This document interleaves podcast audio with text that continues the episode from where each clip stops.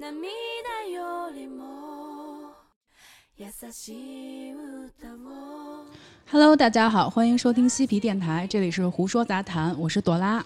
我是吴极。我我是老姚，呃，听众朋友们，大家都坐好了啊，我们换组合了啊，开车了啊！就是我们这组合啊，就是跟咱们电台其他的组合不太一样，我们开起车来开到哪儿都是不一定的了，对吧？ 对，就是跟两位艺术家合作，我非常的荣幸。我也不知道之前节目里边有没有提到过我，但是肯定是说我一些怪事儿。啊，每次你知节目里都有提到过你道，吗那完了，就是 形象就不保了，你你知道也吗？不必太紧张，说实话，就是紧张肯定是不紧张，主要是跟两位艺术家合作，确实是也不知道之前给我献出什么消息来了，把我呃，你之前哈好像是在那个好在好奇好奇症候群里头有一期看见外星人了以后，在龙卷风里反复横跳的那个 哦，那是那是就是给他讲的一个小故事，啊，对对对对，确实也没有什么。那我问你一下，你嗯当时在龙卷风里反复横跳的时候是什么感受？我没横跳，我往前走着呢，我心里边只有那些， 只有那些鞋和那些章儿，我心里边确实没有那龙卷风，你知道吗？我一想有就有呗，赶紧走就行了，先保命再说。那就是你不觉得龙卷风走了以后，你再过去的时候去捡地上那些东西比较好吗？就说实话，就是啊那个时候，就是也不知道是我不行还是大气层不行， 男人不能说不行。嗯行。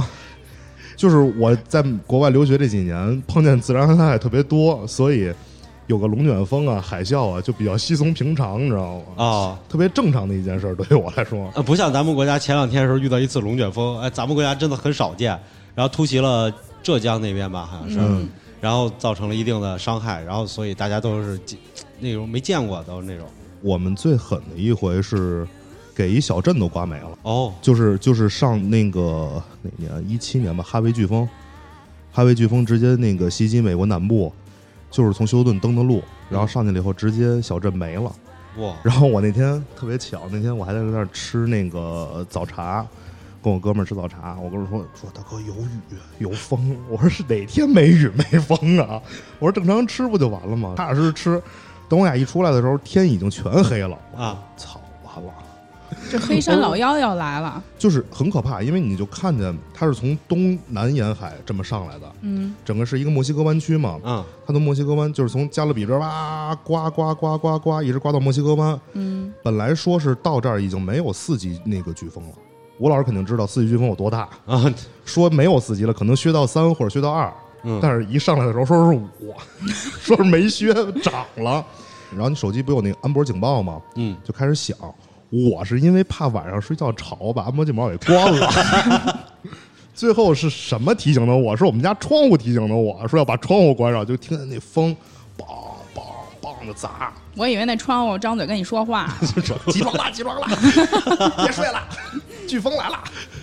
你看我们这个风格就跟咱们其他的节目都不太一样，嗯就是可能做一做，我我们仨就去成立一个叫什么东皮电台， 东皮对，咱们不就是跟西皮吗？跟那个西厂、东厂他们都是一块儿的吗？ 那有点不太完整。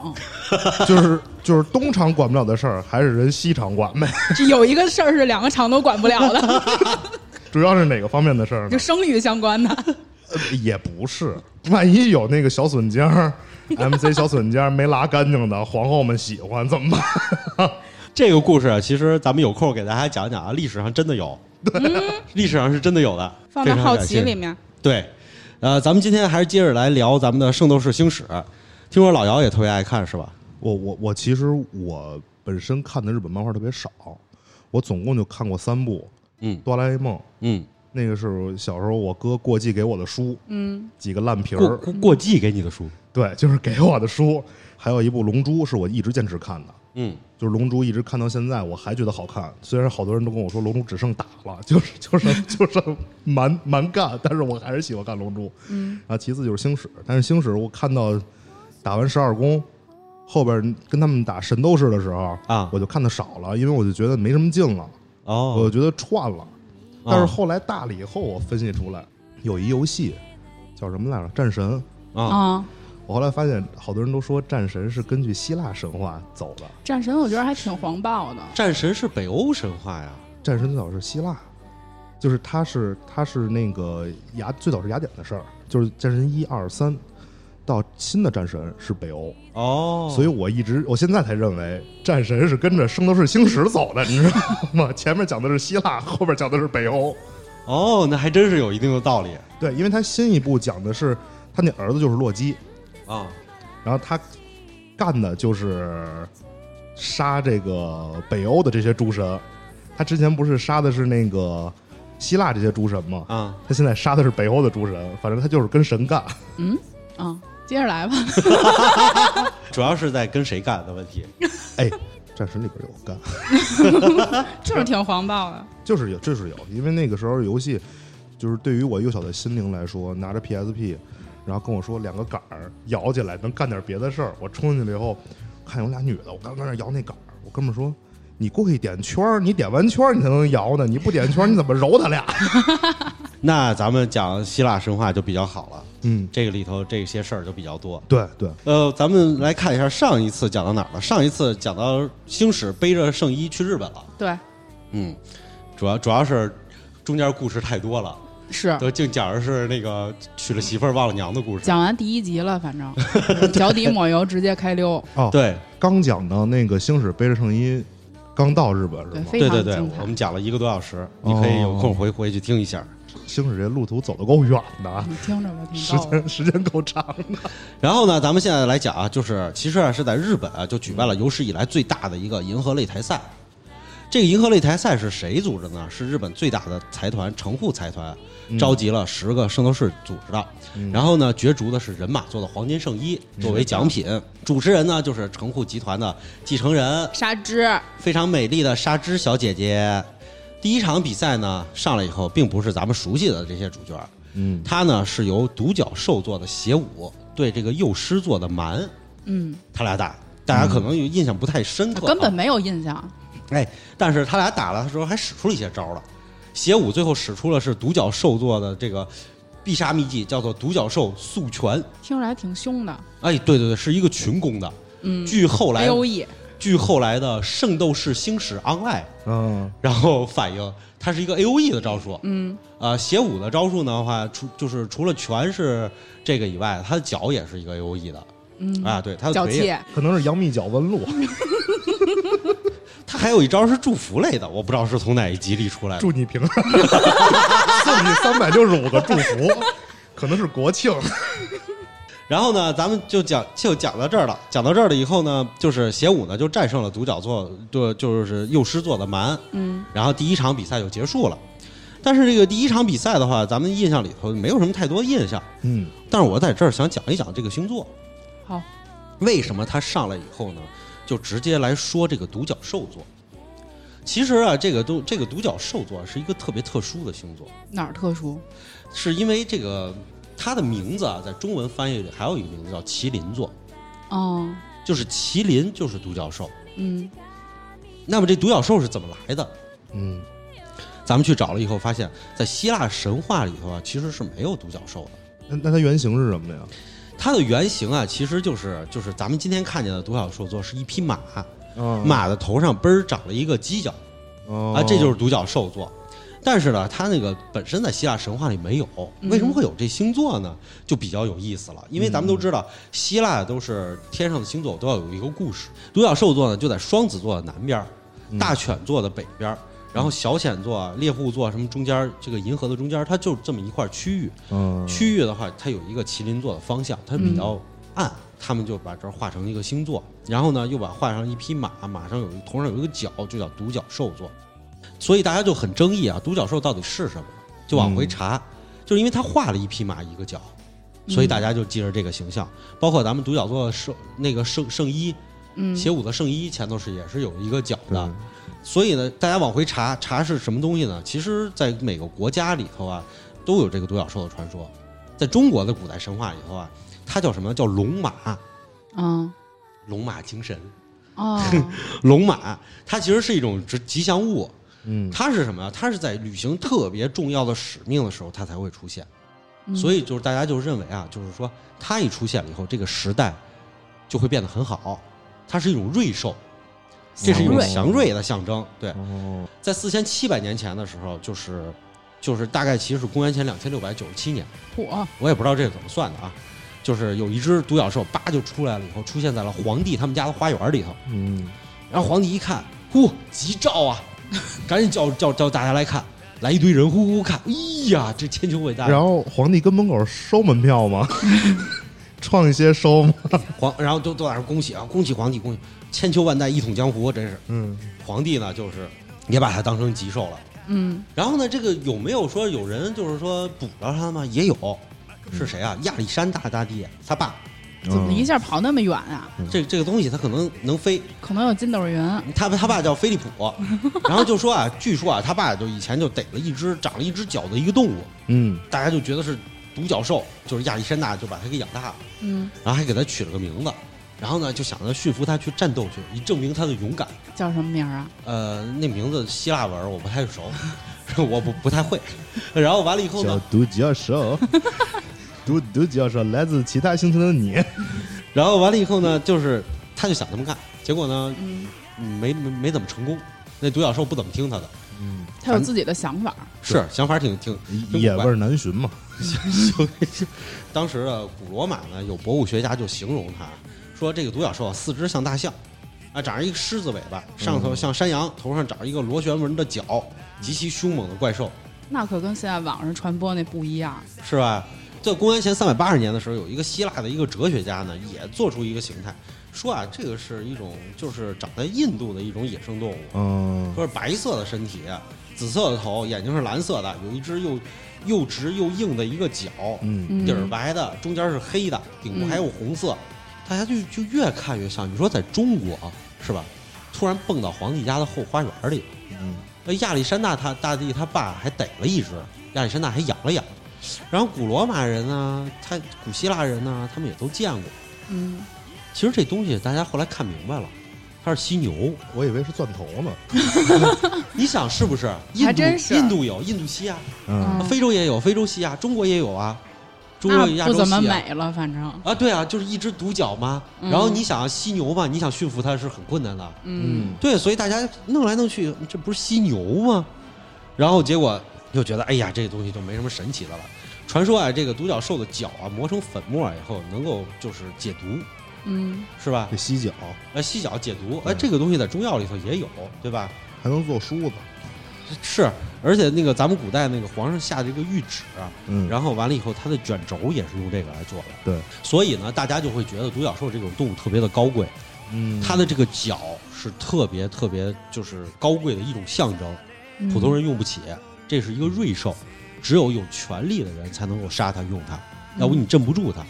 所以咱们说啊，这个麒麟座，也就是这独角兽座，嗯其实不论是在希腊嗯嗯还是在中国，它的地位都很重要，嗯但是却没有它的传说神话，可能也确实很难给它安排进一个神话的这个位置里头。嗯所以的话，我觉得就是上来以后，车田正美就在这儿先把它给用了，开头第一个出来，但是后头因为没有背后那么多的故事，所以不把它当主角来说了。嗯这个小狮座，这个幼狮座的是什么呢？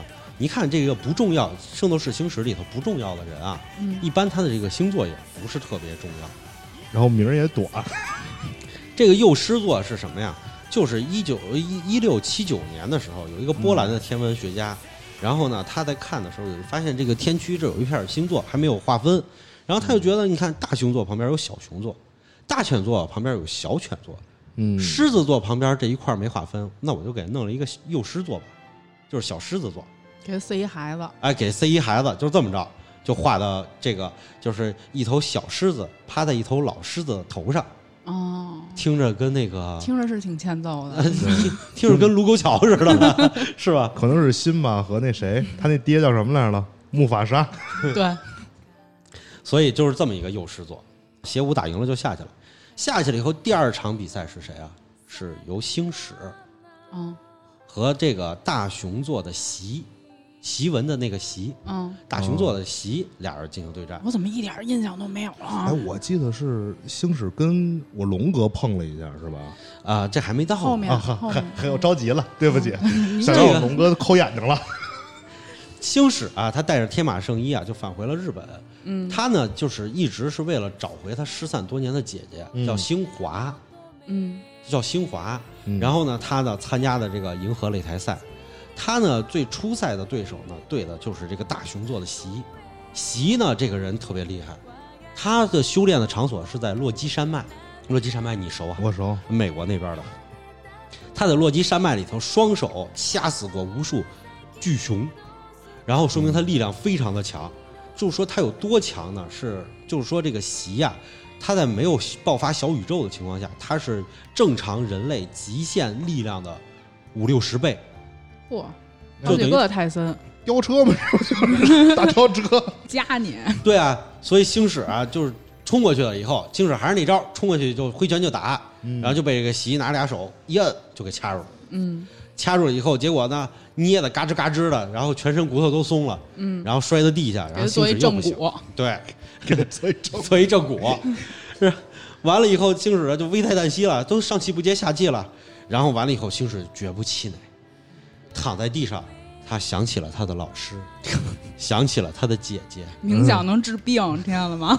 然后想起了这些以后，突然又燃起了自己心心中的那座小宇宙，联系上了飞马星座，于是他就跳起来，然后天马流星拳就把大熊座席的圣衣给打碎了。对线的时候有皮肤就是能赢，哎，对他把人皮肤给拆了，嗯，席呢就是没想到就是那么大的力量，他居然不禁打，然后挨了打了以后就直接倒地上了，就取得了最后的胜利。是一软的，对，基本上都是这个套路嘛，就是先挨打，嗯先然后完了以后丝血反杀，我上期不是说了吗？看星矢从用从从来都不用担心这个主角会死，就是你就是坐着等着就行，就只不过是时间的问题。你就看他什么时间丝血反杀，对对不对？ 看他什么时间开始怀念那些那些故人， 想自己的姐姐。这场比赛呢，其实也就是一个热身的比赛。嗯，在圣斗士星矢之前的话，这个也还没有开始嘛，就是先给大家讲一下星矢打架的这个套路，嗯，大家这个就是习惯一下就好了。但是呢，这次的话，就是说出现了一个这个不怎么重要的人，他穿了一件重要的圣衣，就是大熊座圣衣。哦，大熊座和小熊座咱们都应该比较熟，有流星雨是吧？呃，就是北斗嘛，勺子饼嘛，勺子把儿，哦大的是大熊座，小的是小熊座，哦，对原然来后勺子把儿是小熊座，它是俩勺，俩勺哦对着绕，然后转着这个北北斗星，这就是大熊座和小熊座。嗯，它这个故事是怎么来的呀？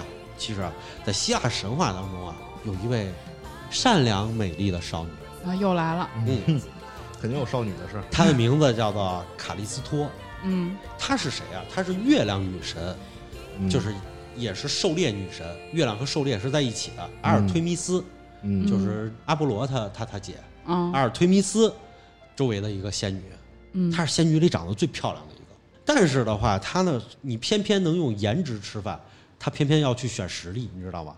就是她长得最漂亮，但是她每天呢就喜欢穿着戎装出去以后去打猎。她有高超的战斗技巧，她又很善良，照顾每一个人。她对待这个野兽啊、敌人又很凶残，嗯所以呢，大家就非常的喜欢她。然后他们就过着无忧无虑的幸福时光，哦，我以为是没羞没臊呢。都是女的，都是女仙女。阿尔忒弥斯那儿没有男的，你就希腊神话这一块儿，跟谁跟谁都能没羞没臊啊，。全是没羞没臊的幸福生活人嘛。家背地里那点事儿能跟你说吗？所以呢，就是怎么说呢？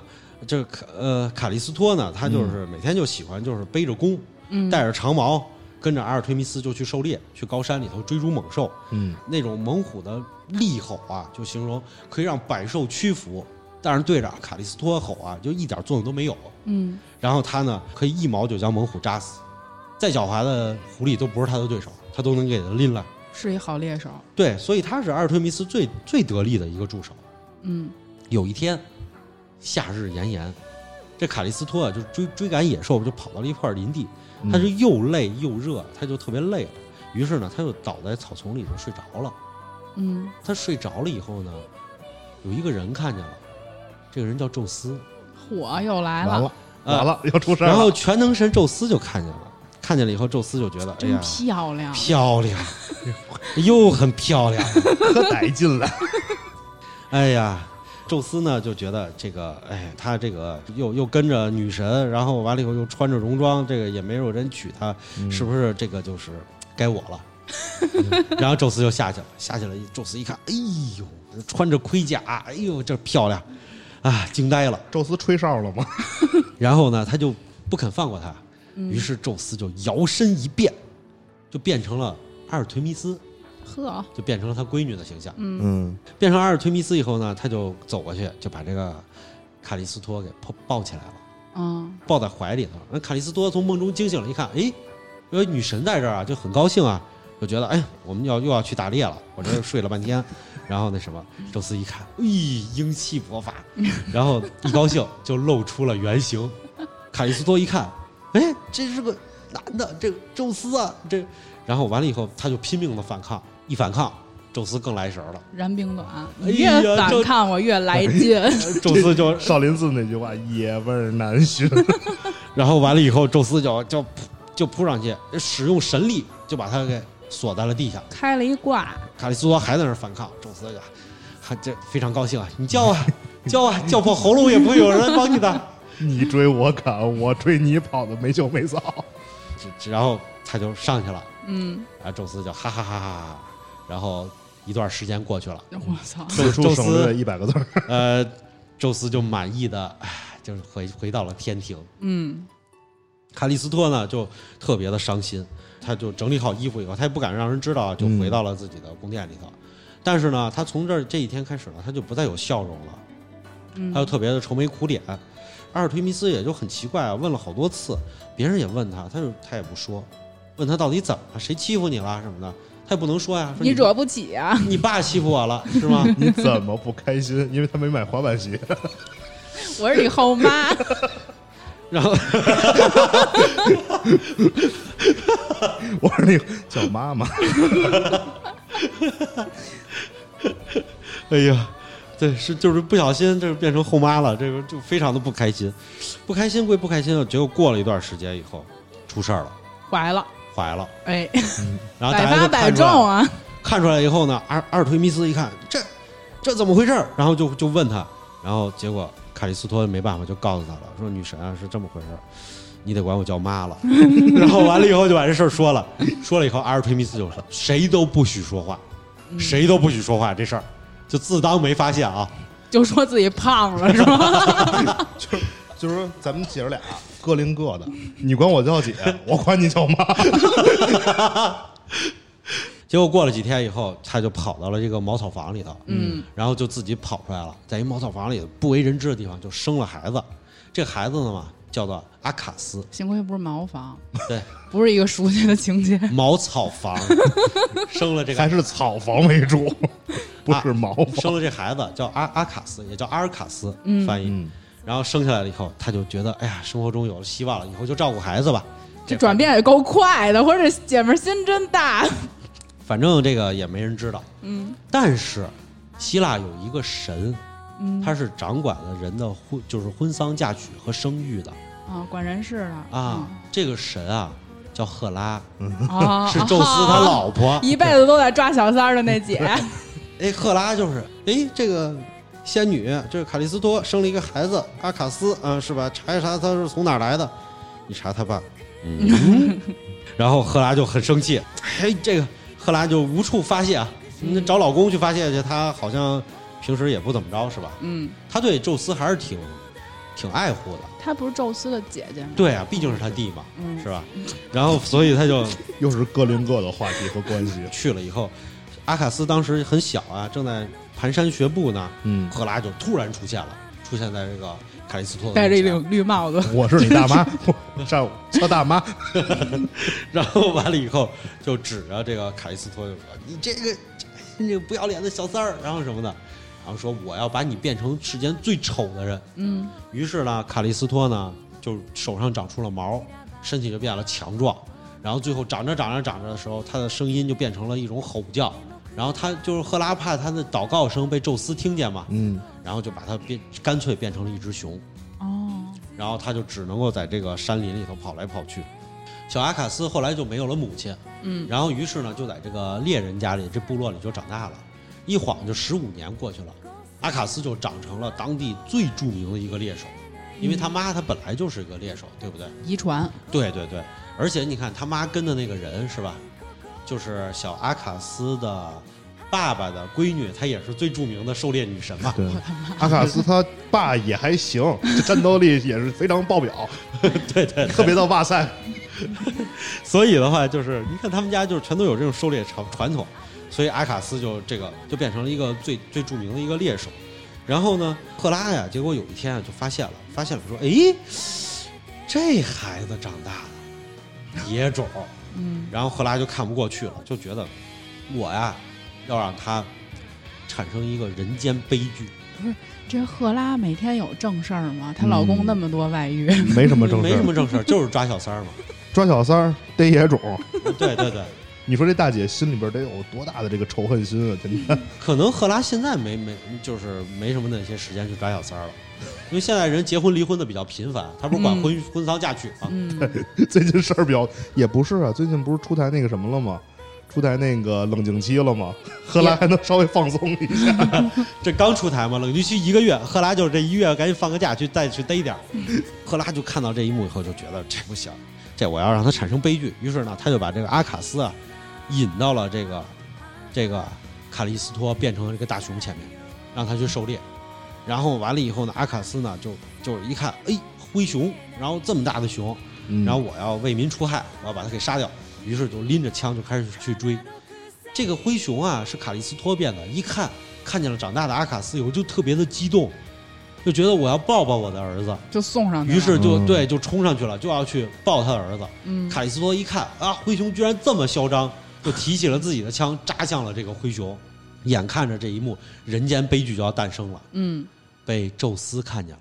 宙斯一看，哎呀，我儿子要杀我小三儿，嗯，这不是小三儿的关系。我是你爸爸，宙斯就觉得这事儿不行，这是这这个这个悲剧要发生了，这就太惨了。嗯，所以宙斯就发挥神力，他就使出了自己的变化之力，嗯他要化解这这个悲剧。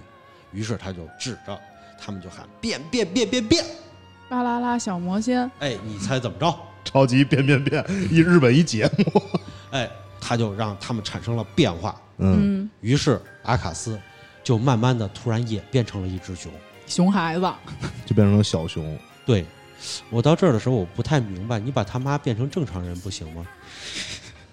可能也是不能违背自己媳妇儿的意愿，主要、哦，对，主要是还是媳妇儿持家嘛， 变成熊的阿卡斯就认出了他妈妈，我操，看出来哦，这是我妈，然后两只熊就抱在在了一一起从此呢，就幸福的生活在了树林里。也是就是祖传的心大是吧？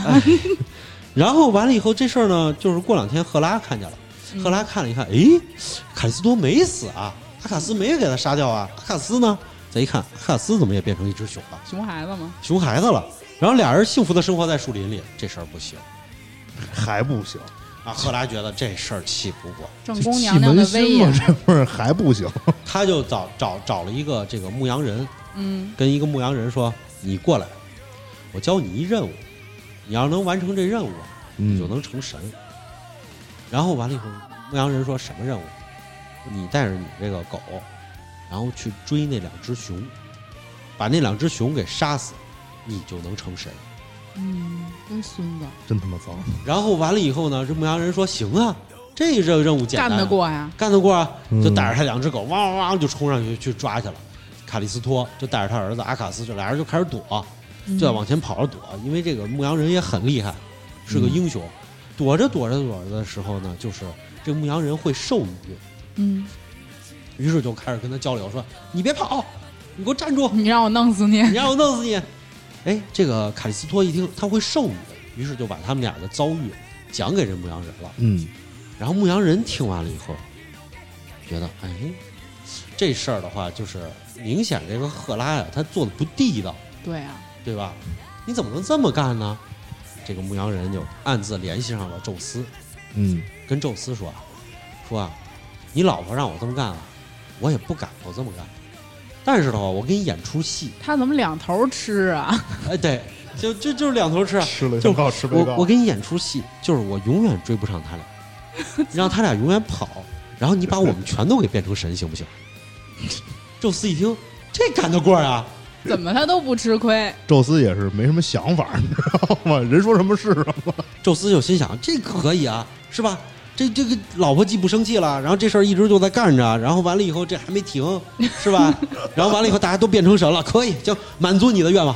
然后于是宙斯就显示了神力，就把他们给放到了天上。嗯，这个大熊座和小熊座就一直围绕着北斗星转呀转呀的奔跑。嗯牧夫座嗯和这个双犬座，就是大犬座和小犬座，就一直跟在他屁股后面追呀追呀追呀，从此就在天上飞了。真够累的，可哎，这个就是为了那个给正宫娘娘做个戏嘛。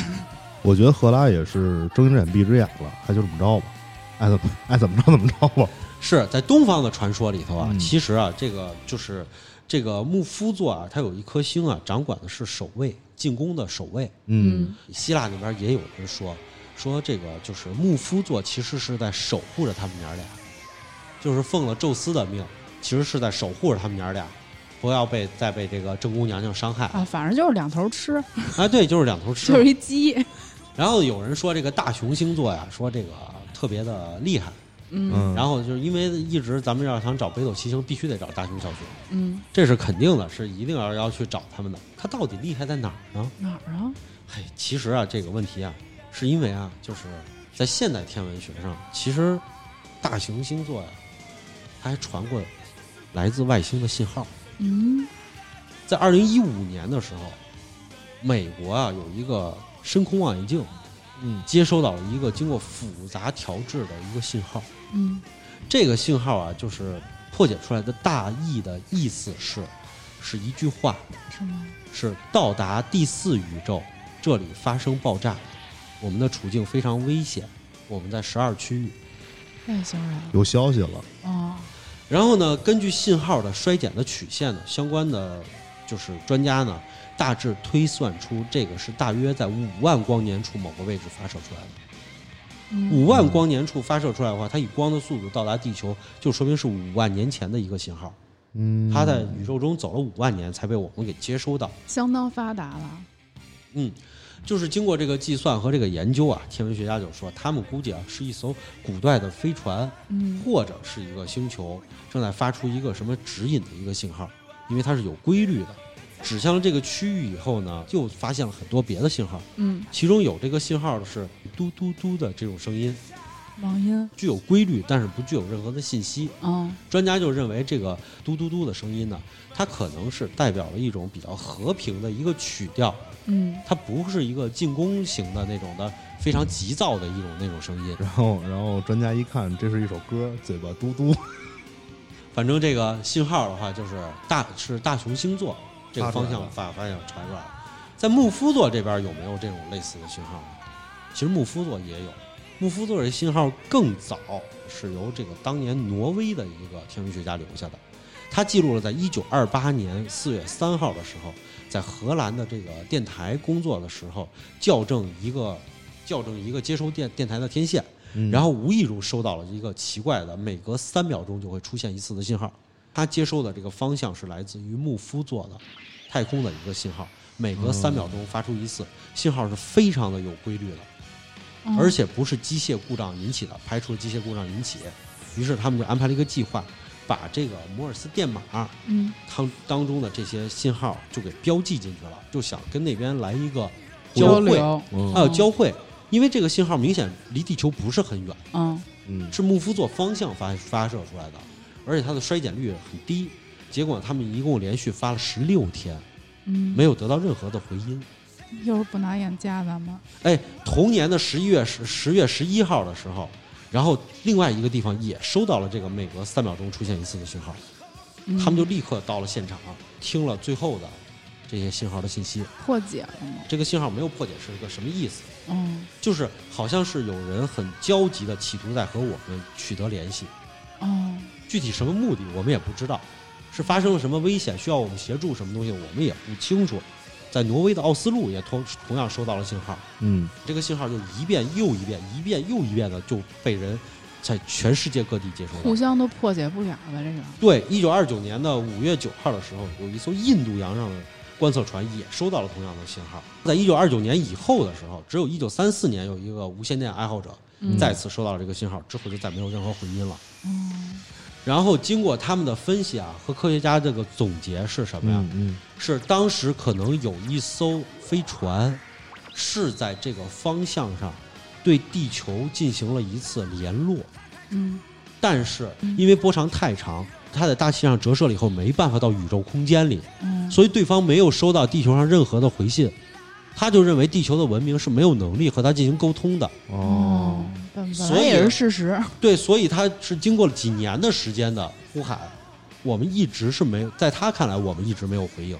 嗯，最后他离开了太阳系，你说有没有可能是求救啊？我感觉是不是他们那儿出什么事儿了？有也有可能他需要帮助，就是人家喊救命啊救命啊！咱们说你说什么？你在是干什么？可能就是一种这种情况，所以最后就是很遗憾，嗯失去了跟外星文明第一次联络的机会，嗯就是这样。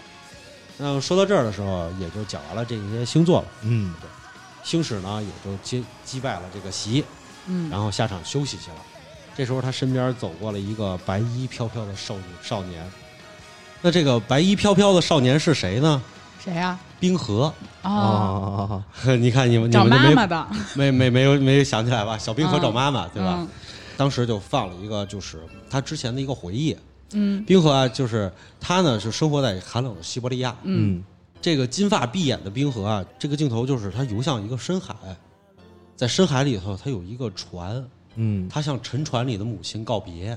我刚开始以为是他对象呢，恋母不行吗，他妈太漂亮了，是他妈真的挺漂亮的。然后他呢是属于百鸟座圣斗士，嗯，然后他也是获得了他们当地的这个这个冠军，当当地最有名的圣斗士，是当地最有名的。当地最有名的圣斗士。其实呢，他呢就是把那个把一个冰墙给打碎了。这个冰墙啊，据说是从上一次冰河期到现在为止都从来没有融化过。嗯我也想了一下，那冻了多久呢？至少是冻了一万两千八百年。上一次冰河期的末尾的时候，有一次新仙女木事件，嗯，让地球的北半球几乎就全都结了冰嘛。嗯，然后要是从那会儿都没融化过的话，那可能就是这个事件了。那得多厚啊？它是坚硬，哦，那得多硬啊！ 坚挺，就是 越说越不对劲呢。坚硬这个词儿用的不好。然后完了以后，他光就击碎了，击碎了以后，白鸟座圣衣就在里面，嗯然后他就拿到了圣衣，然后返回了日本。然后第三场比赛这就开始了，是由那个冰河呢来做对这个水蛇座的希拉。嗯你听这水蛇座，这就不像是一个古代的一个星座了，已经，嗯因为古代的星座什么天龙座呀，什么东西的这都有。嗯，这个水蛇座它就比较新了，这个。可能是妖系。然后冰河呢就面对着一个希拉，希拉的厉害之处就是毒蛇钢爪。嗯，它是能给你下毒，哎，它给你抹了以后，你就瞬间就毒化了，人就人就腐烂了。其实真冰阴呐河冰河就不闪不避啊，嗯因为为什么呢？你毒化我，你的毒液我就直接给你冻结了。嗯我白鸟座圣衣就有这功能，然后结果它就很轻松，直接就钻石星辰拳。这不是属性相克了吗？是啊，使出钻石星辰拳就把人打趴下了。嗯，这是吴小强里出场的第一个，就是最嗯帅最的，痛快的。最最痛快的，这这这没没二话就给你干了。嗯，那不像星矢努力半天。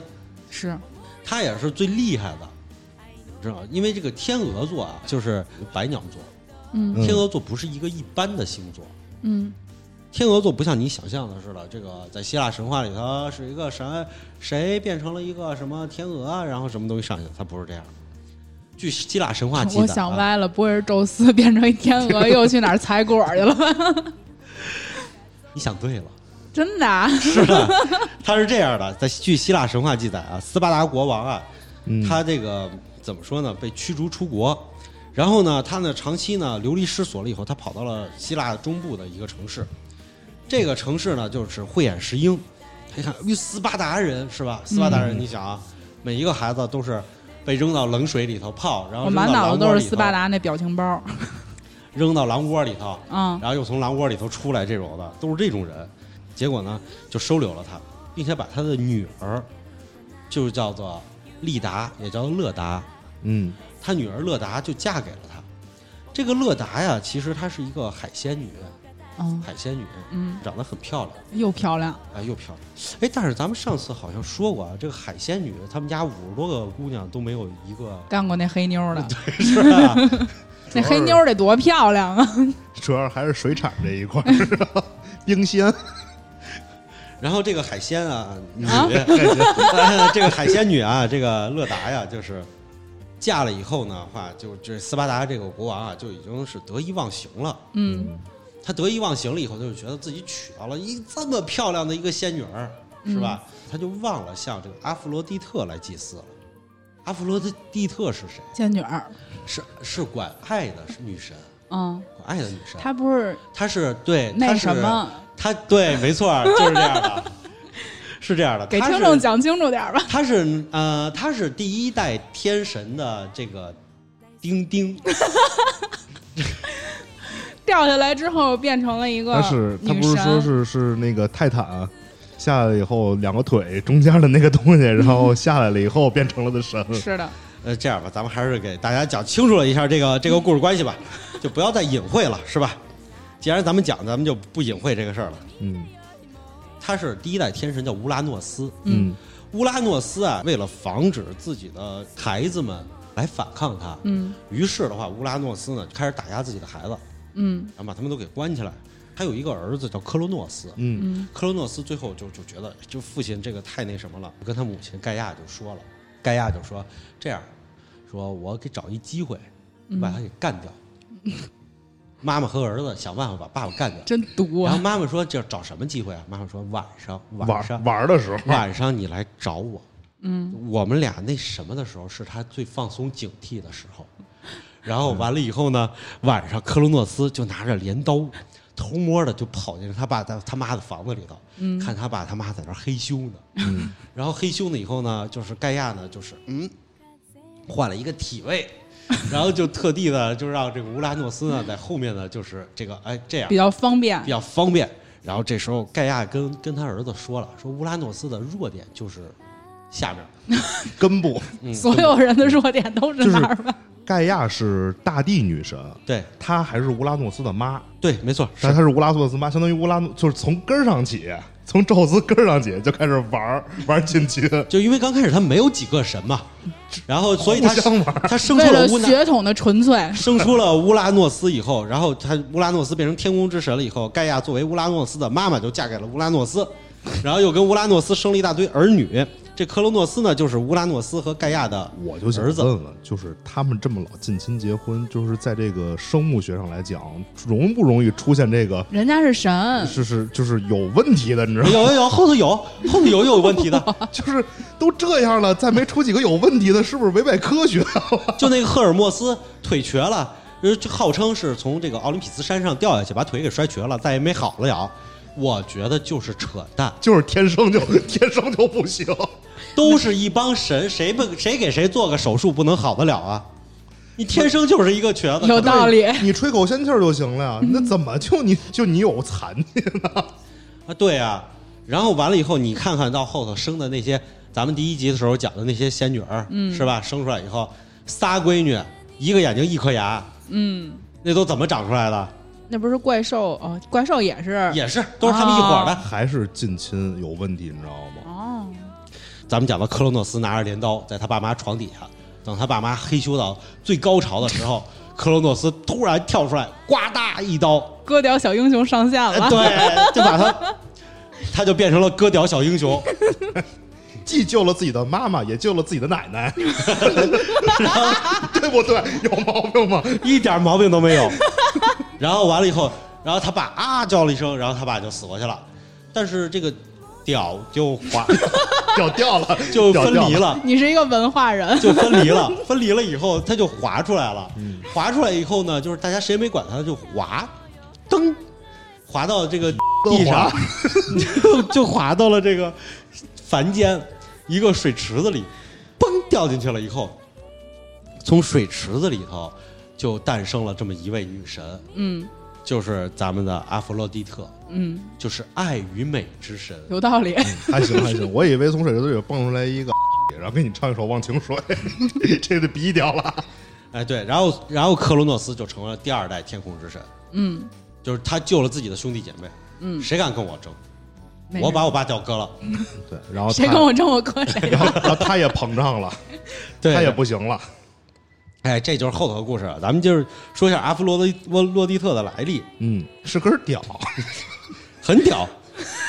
然后呢，这时候呢，阿弗洛狄特呢，就是你看他本来就很屌嘛，对吧？嗯这个斯巴达国王呢，他就没有去，没有去这个参拜他，就没有给他进献他。这阿弗洛狄特就生气了，是一很屌，是啊，他说心想我这么屌，你怎么把我给忘了？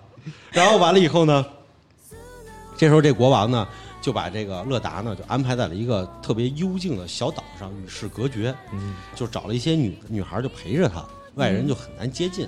嗯有一天啊，这个乐达呢正在湖中洗澡， 沐浴然后完了以后沐浴的时候，阿弗洛狄特就来了，一看， 嗯，好 屌，你这就是屌的事儿。你这个一个人在这儿洗澡，那我报复的机会就来了。嗯于是他就扭头就跑去找宙斯去了。啊宙斯说：“跟宙斯说，过来，过来，过来，过来，过来。这个论辈分，阿弗洛狄特应该是宙斯的爷爷辈儿的，嗯对吧？呃，对，应该是爷爷爷辈儿的爷屌。爷爷 对，然后完了以后呢，阿弗洛狄特就把宙斯叫过来，过来，过来，过来，过来。然后宙斯过来，哎，奶奶什么事儿？把阿弗洛狄特说，我给你看一个美女。嗯宙斯说，哎，美女我喜欢。来来来，就跑到湖中间看这个乐达在这洗澡，问宙斯你看怎么样？宙斯一看，哦美女呀、 我以为说奶奶你真屌，奶奶，奶奶你真能给我 找。哇，这只美女啊，这谢谢 奶奶，谢谢奶奶，谢谢奶奶，奶奶你真棒。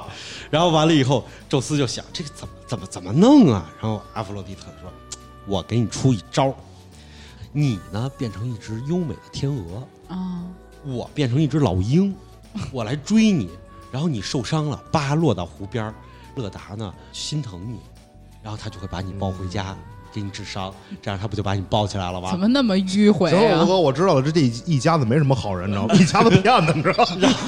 刚才还墙上呢，我我这么正经人这会儿就演戏了。然后完了以后，这一家子真没法。宙斯就变成了一只白天鹅，阿弗洛狄特就变成老鹰，追追追追追，啪啪啪多他的毛。嗯，秃了，这可能是公报私仇。 然后完了以后，宙斯就扑腾就掉到水里了。掉水里以后，然后乐达一看啊，好可怜的嗯哎，天有鹅。一个秃了的天鹅，对，然后完了以后赶紧给抱起来可，能是一程序员吧。然后完了以你后，太贱了，程序员秃了的天鹅，哎你过分了啊！我跟你说，你然后完了以后，结果就就把他抱起来，抱在怀中啊，然后就觉得啊，好好好可怜啊，好可怜，就爱抚不停，摸他的秃你说头，你说摸他了吗？就是摸他了，就是捋他了吗？捋他了。捋完了，宙斯高兴了。然后完了以后，宙斯就变成就是在这种天鹅的状态下，然后宙斯就兴奋了啊！抱着他的时候，两个人就一人一鹅就已经共度了爱巢。鹅，嗯我这个生物学的不太好， 我想不出来。嗯，还你想，那你想得出来 吗？他奶奶就是那形状的，你说他他都什么形状都变得出来好他吗？奶奶变得也对，老鹰嘛，大雕， 也对，雕牌儿，雕牌儿，没一点毛病都 没有，毫无违和感。什么什么肥皂都是他奶奶变的。完了以后，宙斯就这样和这个乐达两个人就在这个湖边上，然后就开心啊了开心了嘻嘻，嗯，开心了以后呢，宙聚一聚，宙斯就回去了，回去了以后，他很满意 啊，我觉得这事儿这事儿自己干的非常好啊，就是哪一次压不满意，真的。他就为了纪念自己这事儿，就画了一个天鹅的形状、嗯啊，一指天上，天鹅就飞到了天上，哦，这就是北天那个十字架，著名天鹅座十字架的。我已经无法直视冰河了。对，然后完了以后，你看别人都是上去升仙，嗯，嗯，这个宙斯是为了纪念自己这事儿干得漂亮，然后画了个天鹅贴到天上。 然后然后宙斯创了一品牌叫施华洛世 奇，还真的是有可能。咱没有赞助啊。然后完了以后呢，这个乐达其实后来结果就回去了以后就怀孕了，肯定怀孕啊，百发百中，是一好猎 手。对然呀、后完了以后这这一看这怎么办啊？这变胖了就一下，也变胖一个。最近伙食特 好，哎呀变胖了。完了，宙斯是一个作为一个天鹅的时候和他交合的，生出一天鹅蛋来。这结果生下了两枚鹅蛋，火哪吒，嗯 这就没法交代了 男求儿，女求啊，这个路上生个鹅蛋怎么办呀？这个没办法，就孵吧。这谁让你给生下来了？孵完了它它做个缸，然后腌它吗？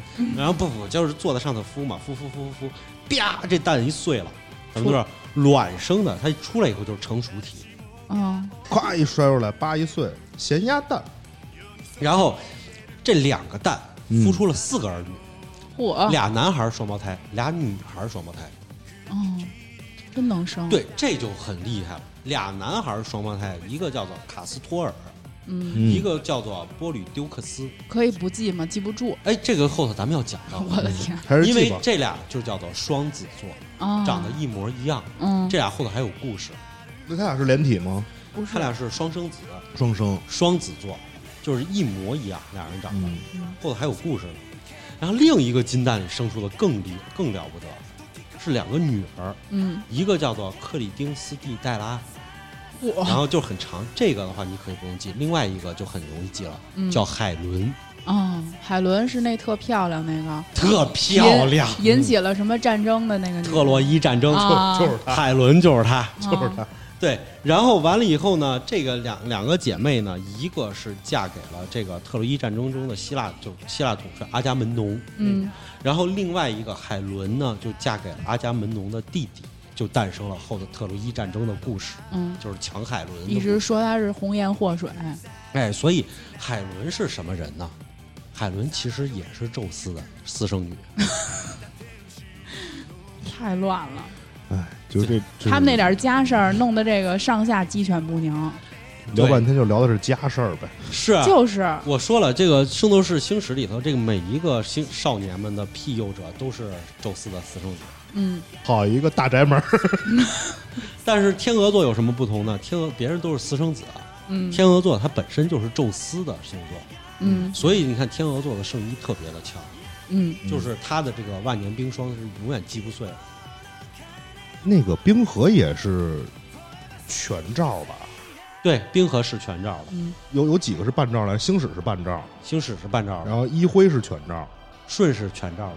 哎，那除了星矢以外都是全罩。那个子龙没照，子龙老拖他能有罩？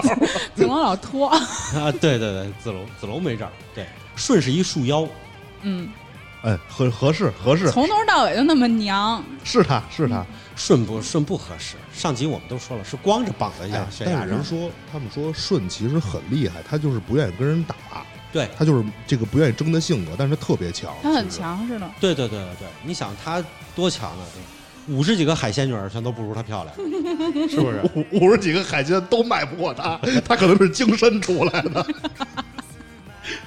有病毒， 说精深去的北戴河啊卖的海 鲜，哎，这个天鹅座这个信息啊，咱们就要回到咱们现实生活中了。 嗯天鹅座信息就是这两天最火的那个信息。嗯，咱们国家位于四川稻城县的一个重大的科研基地，叫做高海拔宇宙射线观测站，嗯在银河系的天鹅座方向发现了一个1.4帕的，就是非常强的伽马光子。哦这就是伽马射线暴，就是超能伽马伽马射线暴的发现。嗯它建立在稻城的这个山顶上。嗯，如果要是大家想去看的话，嗯就是坐飞机到亚丁机场，嗯，到空中快降落的时候，是可以在天上看见咱们这个阵列的，好大啊，是一个非常大的阵列。他让看吗？我看一般飞机飞到那这种重要的地点的时候，他让看让看都。让把遮光板放下来。呃，听那个天文那边的，就是天文馆那边嗯的工作人员介绍，是你可以看见的，嗯因为这个阵列太大了，你怎么给它罩起来不让人看？就是你在上空是可以看见这个阵列的，我非常非常的大。这是咱们国家，别说咱们国家，是全世界最大的探测这种高能粒子流的仪器。